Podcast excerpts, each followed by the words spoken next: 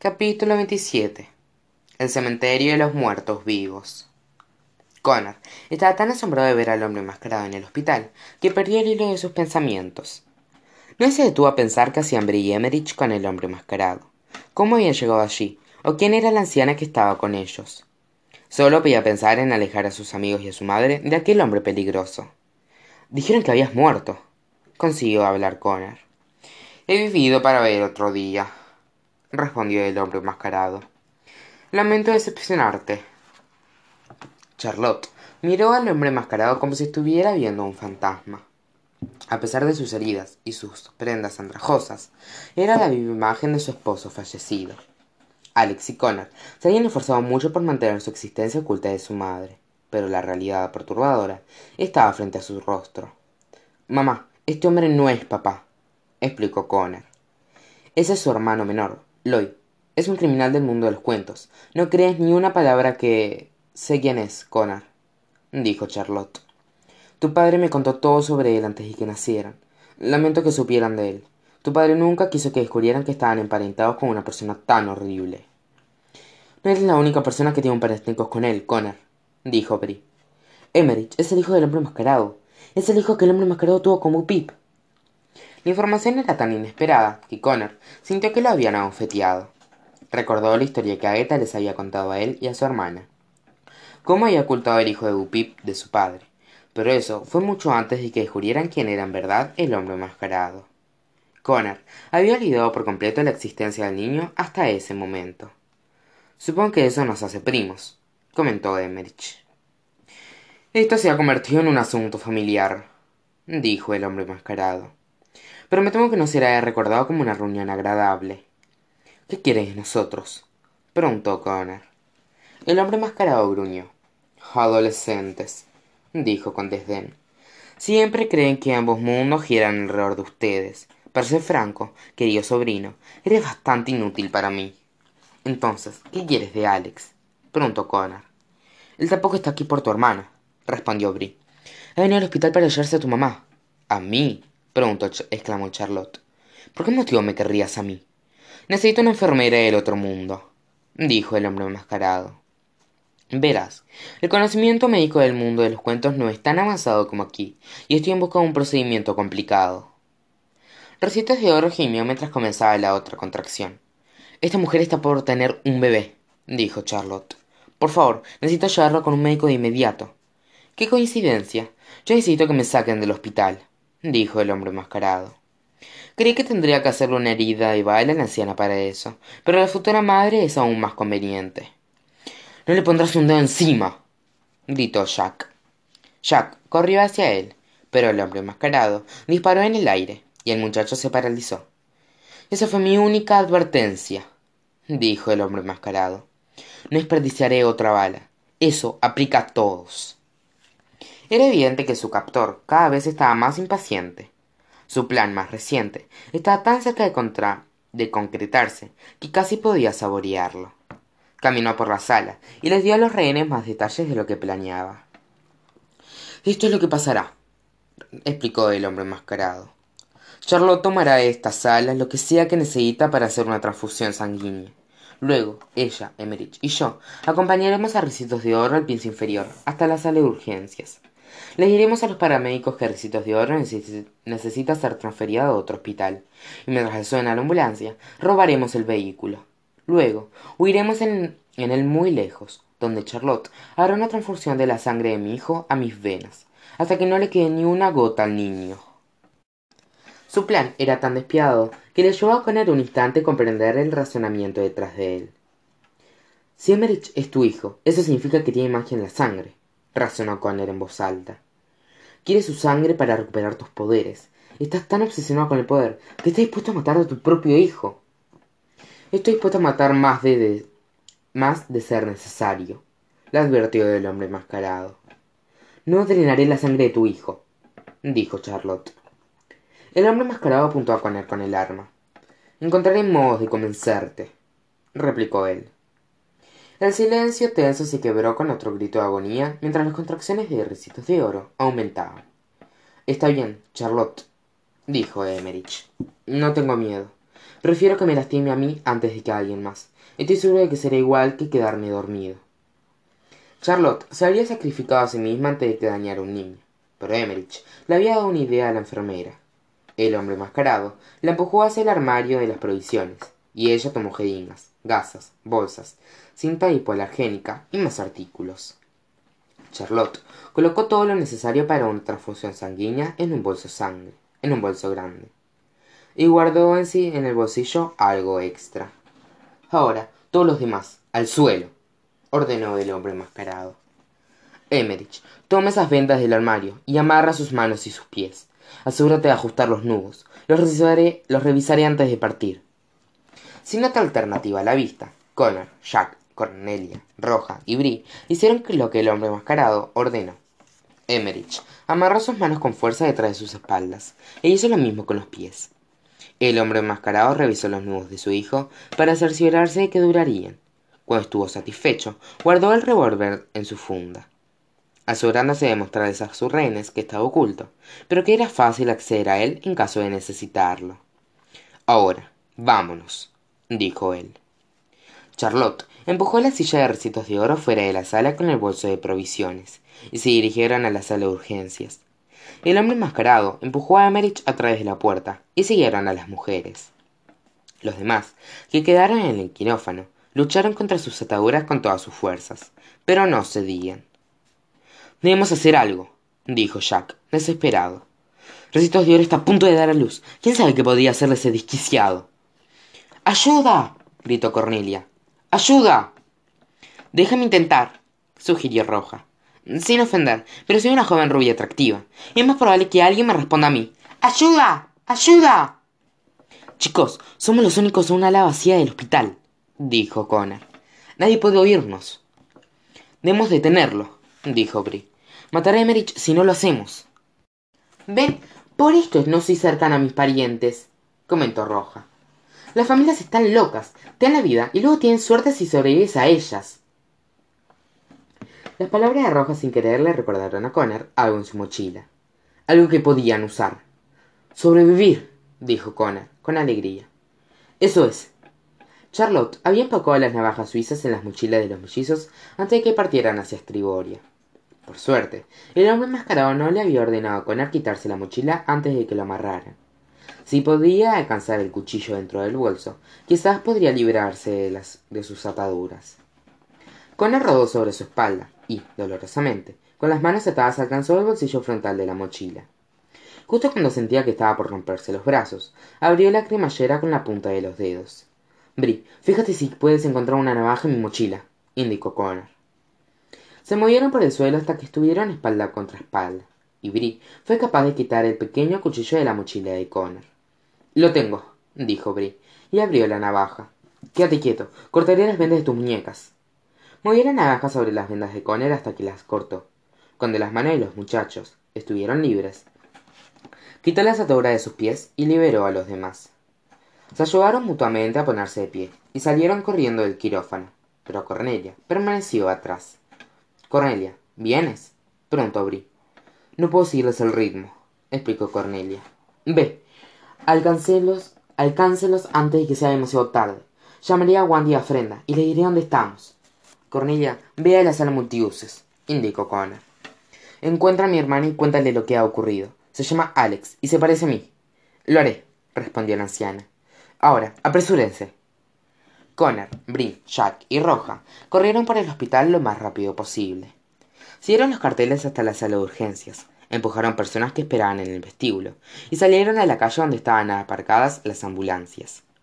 Llegaron justo a tiempo para ver a dos paramédicos cargando a recitos de oro en la parte trasera de una ambulancia. En cuanto cerraron las puertas del vehículo la ambulancia aceleró por la calle. Y los paramédicos observaron con impotencia cómo les rodaban la ambulancia delante de todos. Corrieron al interior del hospital para llamar a la policía mientras la ambulancia pasaba junto a Connor y los demás. Vieron al hombre enmascarado al volante y a Charlotte y Emmerich sentados al frente junto a él. La calle giraba alrededor del hospital como una herradura. Si Connor corría en línea recta quizás sería capaz de detener el vehículo. Pero con qué qué tenía que pudiera detener una ambulancia en marcha En cuanto pensó en la pregunta, la respuesta lo golpeó como un rayo a la torre Eiffel. ¡Se escapan! gritó Brie. Ah, no, claro que no, respondió Connor. Corrió hacia el otro lado de la calle y tomó la carpeta de cuentos de su mochila. La abrió en la última página y se lanzó frente a la ambulancia. Justo antes de que el vehículo lo atropellara, el haz de luz golpeó el automóvil y este desapareció dentro del cuento de Connor. Jack y Roja suspiraron aliviados. No podían creer lo que Connor había logrado. Brie no sabía qué acababa de ocurrir, pero estaba maravillada por lo que veía. Vamos, dijo Connor. Sígame. Sin tiempo que perder, Connor saltó dentro de las de luz y sus amigos lo siguieron. Que había abierto la carpeta en la última página, Connor estaba seguro de que había enviado a la ambulancia dentro de las aventuras del chico dirigible. Esperaba ver un desierto egipcio y la pirámide de anestesia, pero Connor no reconoció el mundo a su alrededor. De hecho, nunca había visto el ambiente extraño en el que habían aterrizado, ni siquiera en su imaginación. Estaban de pie en una loma alta rodeada de colinas ondulantes de suelo oscuro. La luna llena asomaba entre las nubes negras sobre ellos, y una neblina espesa flotaba en el aire. A lo lejos, vieron las vallas de hierro altas en el perímetro de un cementerio inmenso y espeluznante. Las vallas custodiaban un mar de lápidas góticas, y a través de la niebla, más allá de las tumbas, veían un bosque de mausoleos de piedra. Las lápidas eran tan viejas que estaban cubiertas de moho y sus epitafios eran prácticamente ilegibles. Estaban decoradas con crucifijos y estatuas macabras de ángeles y la parca. A pesar de que la niebla distorsionaba la vista, el cementerio parecía tan interminable como los desiertos de Egipto. No había rastros de vida en ninguna parte.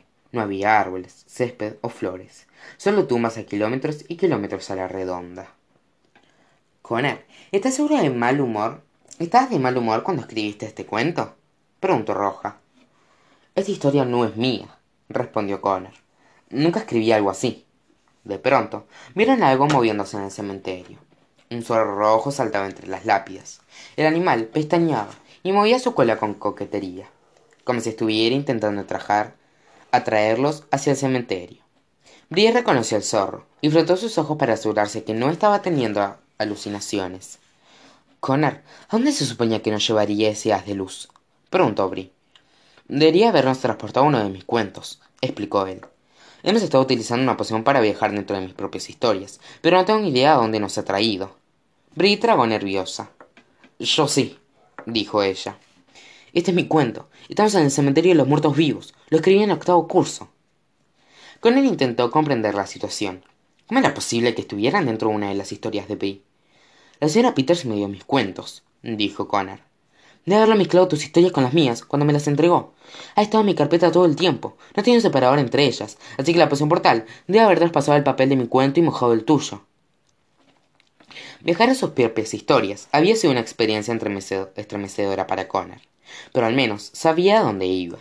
No podía imaginar cómo se sentía Brie después de haber caído accidentalmente dentro de un mundo creado por su imaginación sin previo aviso. Mira allí, dijo Jack, señalando. Vieron marcas de ruedas y la siguieron por el cementerio. La ambulancia había chocado contra la valla justo junto a una puerta abierta. Inspeccionaron el vehículo, pero estaba vacío. Un gemido provino de alguna parte del cementerio, y corrieron hacia el sonido. Recitos, dijo Jack. Ya vamos. Encontraron a recitos de oro en el suelo, treinta metros dentro del cementerio. Estaba apoyada contra una lápida. Gotas de sudor cubrían su frente mientras respiraba hondo. Jack se puso de rodillas a su lado y sujetó su mano. El hombre mascarado, jadió ella. No pude seguirle ese ritmo, así que me dejaron aquí. Se llevó a Emerich y a Charlotte por allí. No sé en cuál entraron. Recitos de oro señaló los mausoleos, pero había cientos de ellos. Encontrar a Emerich y Charlotte entre ellos sería como hallar una aguja en un pajar. Te llevaremos de regreso al hospital, dijo Jack. Intentó ayudarla a ponerse de pie, pero Recitos de Oro no se movía. Mis contracciones son demasiado frecuentes, respondió la muchacha. No puedo ponerme de pie. Este bebé nacerá aquí. Jack y los demás intercambiaron miradas asustadas. Recitos de Oro necesitaba ayuda. Quédense con ellas, les dijo Connor. Iré a buscar a Emery y a mi mamá. En cuanto los aleje del hombre mascarado, enviaré a mi mamá aquí para que ayude. Iré contigo, afirmó Brie. No puedes, es demasiado peligroso, dijo Connor. Connor, sé que estás acostumbrado a ser el héroe de tus propias historias, pero esta es la mía, insistió Brie. Conozco este cementerio con la palma de mi mano. Además, solo tenemos veinte minutos antes de la medianoche. Debemos sacar a todos de aquí antes. ¿Qué ocurre a medianoche? preguntó Roja. Brie parecía asustada. Los personajes salen, dijo ella. ¿Cuál es su problema, escritores? Gritó Roja. Si escribieran manuales de estudio, no tendríamos este problema. Rositas de Oro gimió de nuevo y apretó la mano de Jack. No tenía mucho tiempo antes de la llegada del bebé. Connor y Brie corrieron dentro del cementerio y buscaron en los mausoleos, uno por uno. El hombre mascarado había ayudado a Emerich y a Charlotte a lo profundo del cementerio, y los había obligado a ingresar a un mausoleo con vitrales en las ventanas y una estatua de un ángel caído en el techo. Él y su hijo estaban sentados en el ataúd de adentro mientras Charlotte preparaba todo el equipo para, la transfusión sanguínea. El hombre mascarado vigilaba a la enfermera con atención mientras sujetaba con firmeza el arma y ella trabajaba. Para mantener las apariencias, Charlotte extrajo sangre de Emmerich y llenó una bolsa pequeña con ella. Emmerich observó la sangre saliendo de su cuerpo como si fuera arena cayendo en su reloj de arena personal. Si ven a mi mamá, por favor, díganle que la quiero. Sollozó el niño. Podrás decírselo tú, lo prometo, susurró Charlotte, y le guiñó un ojo al niño. Luego, la enfermera preparó la intravenosa del hombre mascarado. Hizo que fuera lo más desagradable posible para él. Enderezó con fuerza su brazo roto y le clavó la aguja con menos filo que tenía. Despacio. ladró él. Charlotte extrajo un frasco pequeño de su bolsillo y llenó la jeringa con el líquido transparente. Comenzó a inyectar la intravenosa del hombre mascarado con él, pero el hombre desconfió y la detuvo. ¿Qué es eso? preguntó con desdén. Es solo solución salina, respondió Charlotte. Es para evitar infecciones. No quiero que pongas nada en mis venas que no sea la sangre del niño. No puede ingresar su sangre a tu sistema hasta no estilizarle el área, dijo Charlotte. Si no quieres que haga mi trabajo correctamente, entonces no tiene sentido que hayas dejado el mundo de los cuentos. El hombre enmascarado la fulminó con la mirada, apretó un poco más su revólver y le permitió continuar. Charlotte inyectó la solución en su brazo y lo observó con atención. De pronto, el hombre enmascarado sintió mucho cansancio. Sus párpados pesaban, y el pequeño mausoleo comenzaba a girar a su alrededor. Lo habían engañado. Charlotte no le había inyectado solución salina, sino que le había inyectado un sedante. ¡Maldita! gritó el hombre enmascarado, y alzó su revólver. Charlotte retorció su brazo roto, y el hombre enmascarado gritó en agonía. Soltó el arma sin querer, y se lanzó al suelo para recuperarla. Charlotte lanzó el soporte de la intravenosa contra el vitral de la ventana y lo rompió. Ella y Emmerich atravesaron rápidamente el agujero justo cuando el hombre enmascarado recuperó su arma. Les disparó, pero el sedante hizo que no apuntara bien y falló. La bala rebotó en la piedra del mausoleo, impactó en el lateral de su pierna derecha. Gritó de dolor. Con el Brie buscaban en los mausoleos cercanos, cuando oyeron vidrios que se rompían, un disparo y gritos. ¡Mamá! dijo Conner con un, con un grito ahogado. ¡Emerich! exclamó Brie.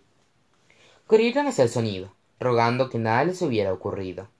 Un cementerio oscuro y lleno de niebla ya era temorizante, pero saber que un hombre peligroso merodeaba cerca con una armacia que Conner y Brie sintieran que estaban en una película de terror en la vida real.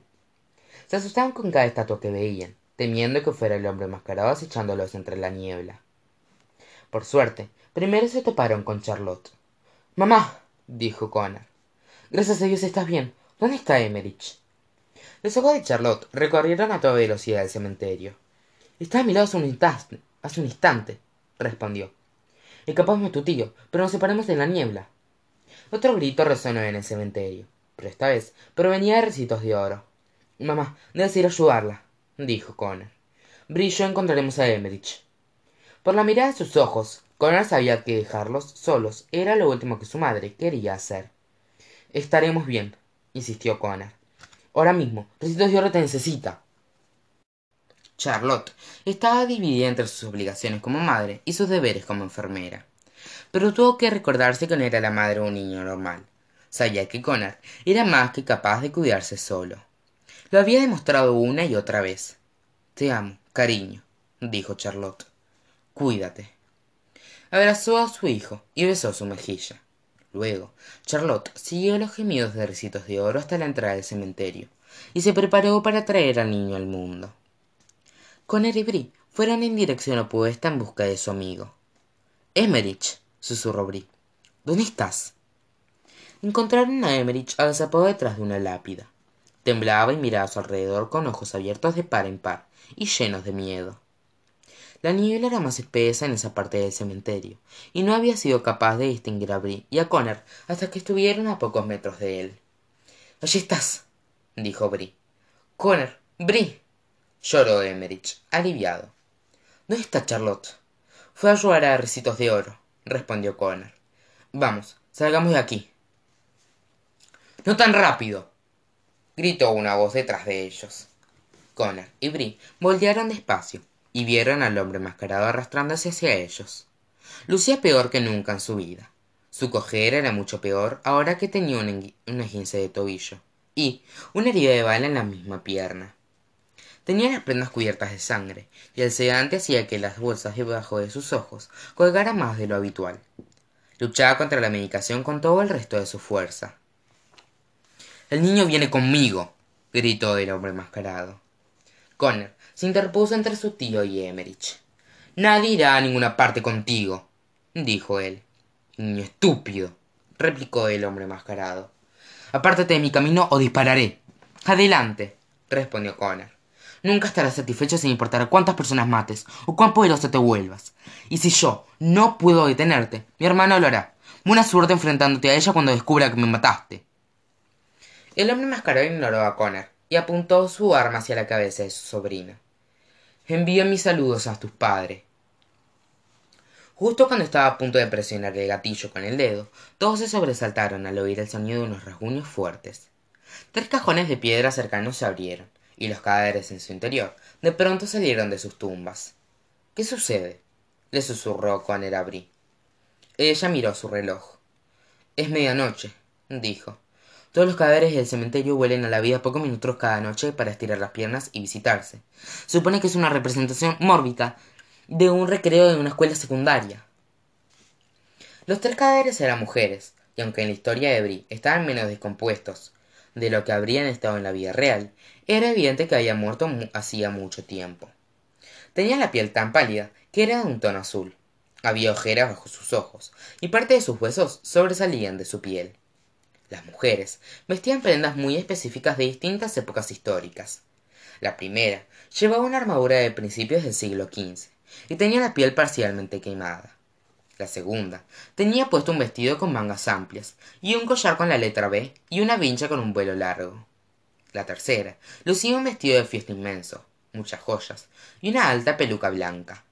Las dos mujeres en vestidos también tenían costuras en el cuello como sus cabezas hubieran sido separadas de sus cuerpos y luego las hubieran cosido de nuevo. Quiénes son preguntó Connor. Por qué lucen tan familiares esta área del cementerio se llama la fila de mujeres equivocadas dijo Brie son mujeres que creí que tuvieron muertes injustas en la historia.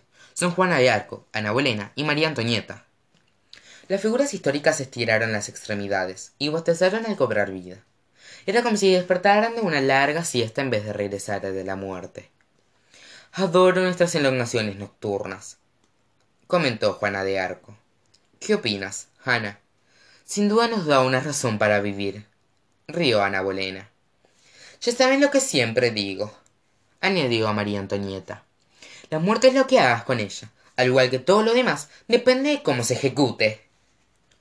Las cadáveres rieron a carcajadas entre ellas aparentemente. Nada las divertía más que las bromas sobre su la mortalidad. Las mujeres voltearon hacia un cuarto ataúd en su fila cuyo ocupante aún no se había despertado. Parece que bu se quedó dormido dijo juana de arco. Será mejor que despierte y elongue de otro modo mañana estará muy tiesa comentó ana bolena. Oh bu cariño llamó maría antonieta cerca del ataúd.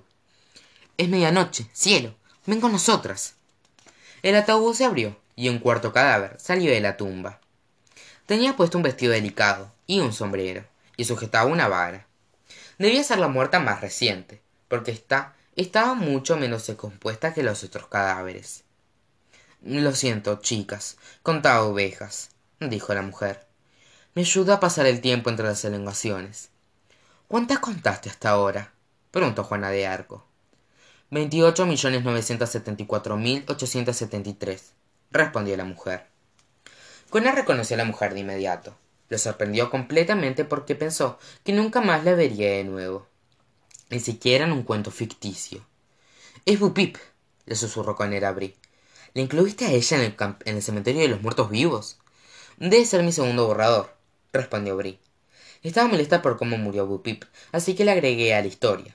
Por más extraño que fuera ver a un conocido muerto, no era nada en comparación a lo que Emmerich sintió al ver a su madre biológica. Tenía cientos de preguntas que quería hacerle, pero tenía demasiado miedo de hablar. Ver su cadáver cobrar vida hizo que el hombre mascarado sintiera que había ingresado en una pesadilla. No sabía si ella realmente estaba allí, o si era tan solo una alucinación causada por el sedante. —¿Pup pip? preguntó él, atónito. Todas las muertas voltearon hacia el sonido de su voz. Era la primera vez que notaban que su sector tenía visitas. Bupip estaba furiosa de verlo. ¡Lloyd! gritó ella. Los otros cadáveres dieron un grito ahogado. ¿Es del hombre del que nos contaste, Bu? preguntó Juana de Arco. Sí, es él, respondió Upip. Él es quien me usó, me engañó y rompió mi corazón. Él es la razón por la que estoy en este cementerio. Aún estaría viva si no fuera por él. Y miren, no está solo, señaló Ana Bolena. Hay tres jóvenes con él. También los conozco, dijo Bupip. ¿Qué hacen ustedes dos? Ustedes tres con un hombre como él. Te juro que no es por elección propia, respondió Connor. Nos tiene de rehenes. Oír eso enfureció por completo a Upip. Se llenó de su ataúd y avanzó, salió de su ataúd y avanzó hacia el hombre mascarado. Él nunca había estado tan enterrado en su vida. Le apuntó con el arma, pero eso no evitó que se acercara a él. No te acerques más o dispararé, le advirtió Lloyd. Yo no puedes herirme, dijo Upip. Extendió sus manos muertas y frías hacia él, y el hombre mascarado le disparó usando la tercera y última bala de revólver. Pupip bajó la vista hacia el agujero de la sala que la bala le hizo en el torso. Pero eso solo le enfureció aún más. Mátame una vez, la culpa es tuya. Mátame dos veces, la culpa es mía, dijo ella. Aléjate, exclamó el hombre mascarado. Te lo advierto. Tus amenazas son tan vacías como tu alma, replicó Bupip. El hombre enmascarado se arrastró lejos de ella lo más rápido que su pierna herida le permitía, pero no prestaba atención hacia dónde iba, y cayó dentro de una tumba vacía, con una lápida sin marcar. Intentó salir de ella, pero cientos de manos podrían salieron de pronto de la tierra de abajo, y lo sujetaron. Jalaron de sus piernas, sus brazos y sus prendas, y lo mantenían en el suelo con ellas. Suélteme inmediato, demonios, gritó el hombre mascarado. Gritó e intentó liberarse, pero eran demasiadas para luchar. Cuanto más se resistía, más manos aparecían. Incluso, después de quedar completamente bajo tierra, sus gritos se oían en la superficie. Pero el sonido de su voz se hacía más y más débil mientras los llevaban más y más profundo en la tierra. Cuando el sonido por fin desapareció por completo, un epitafio apareció en la lápida. Aquí yace Lloyd Bailey, amado por nadie. Por mucho que Conner odiara, odiara al hombre enmascarado, aún así era algo aterrador atestiguar. Se preguntaba si su tío había muerto realmente, pero cuando volteó hacia Brie, vio que ella lucía igual de exhausta que él. La historia de la chica sobre los muertos vivos se habría cobrado una vida. Bueno, esa es toda la adrenalina que puedo manejar por una noche, dijo Juana de Arco. Hora de volver a dormir, comentó Ana Bolena con un bostezo. Nos vemos mañana, chicas. Al saludo María Antonieta. Misma hora, mismo lugar, por toda la eternidad. Las mujeres se recostaron nuevamente en sus tumbas, cerraron las tapas de sus ataúdes y se acomodaron para tener una noche de sueño reparador. Pupip caminó hacia su ataúd, pero Bri la detuvo antes de que, antes de que ingresara. Bu, dijo Bri. No sé si esto es lo correcto, pero si fuera tú me gustaría saberlo. Es muy difícil de decir. Supongo que simplemente lo diré. Emmerich es tu hijo. Bupip miró al niño, perpleja. Si aún hubiera tenido pulso, estaría acelerado. Si aún necesitara respirar, habría quedado sin aliento. ¿Eres mi hijo? preguntó. Sí, respondió Emmerich. Aquí te dijo que te conseguiría un buen hogar. ¿Lo hizo? Sí, dijo él. Tengo una madre, una madre adoptiva que me quiere mucho. Me alegra oírlo. Saberlo quizás haga que por fin descanse en vez de contar ovejas. Emmerich miró la tumba de Lloyd. ¿Regresará mi padre? preguntó. No hay lugar a donde va, respondió Bupip. Nunca te lastimaré de nuevo, ni a ti ni a nadie más. Bupip quitó un collar pequeño de su cuello y lo colocó en la mano de su hijo. Pri y Emmerich recordaron que ella se lo había mostrado mientras viajaban por el camino secreto con los monarcas un año atrás. Tenía una cadena delgada y una pequeña piedra en forma de corazón, con una grieta en ella. Toma, algo para que me recuerdes, dijo Upip. Pareces un niño amable. Lamento no haberte criado yo misma, pero estabas mejor con tu madre adoptiva. Yo era demasiado joven y tonta para ser madre. No merecías heredar mis errores. Lo entiendo, respondió Emmerich. Buenas noches, Emmerich, dijo ella. Espero que nos veamos en nuestros sueños. Pupip se recostó en su ataúd y cerró la tapa sobre su cuerpo. Bri rodeó con un brazo a Emmerich, mientras él la observaba ir. Cuando se fue, miró el collar y lo aferró fuerte en la mano. Hablando de madres, dijo Connor. Probablemente deberíamos encontrar a mi mamá y a los demás. Connor, Bri y Emmerich corrieron hacia el frente del cementerio para reagruparse con sus, con sus amigos. Cuanto más se acercaban, más fuerte y clara era la voz de los demás. ¡Puja, ristos de oro! gritaba Charlotte. ¡Puja, puja, puja! ¡Ah! gruñó Recitos de Oro. Tú puedes, Ricitos. Jack alentaba a su esposa. Ya casi lo logras. Miro la cabeza, anunció Charlotte. Solo pujo una vez más. Dios mío, ¿qué es eso? gritó Roja, más fuerte que todos. Nunca tendré hijos. Pronto, el llanto de un bebé resonó en el cementerio. Cuando Connor, Brie y Emmerich encontraron a los demás, Ricitos de Oro y Jack eran los padres orgullosos de un saludable y hermoso varón. No, no había ni un ojo seco en el grupo. Charlotte limpió al bebé y lo envolvió con una toalla que encontró en la ambulancia. Tenía los rizos dorados de su madre, el mentón fuerte de su padre y la expresión de ojos grandes de su tía roja. Jack, somos padres, dijo Ricitos de Oro llorando. Tenemos un hijo. Somos oficialmente una familia, respondió Jack con afecto. ¡Lo hicimos! dijo Roja, y comenzó a llorar de alegría. Solo desearía que Charlie estuviera aquí para verlo. Aunque ella no tenía nada que ver en la creación del niño, abrazó a Jack y a Ricitos de Oro como si ella también fuera una madre primeriza. ¿Cómo lo llamarán? preguntó Connor. Giro, dijo Ricitos de Oro con confianza. De ese modo, sin importar de dónde viene, en quién se convierta o quiénes son sus padres, él siempre será el héroe de su propia historia.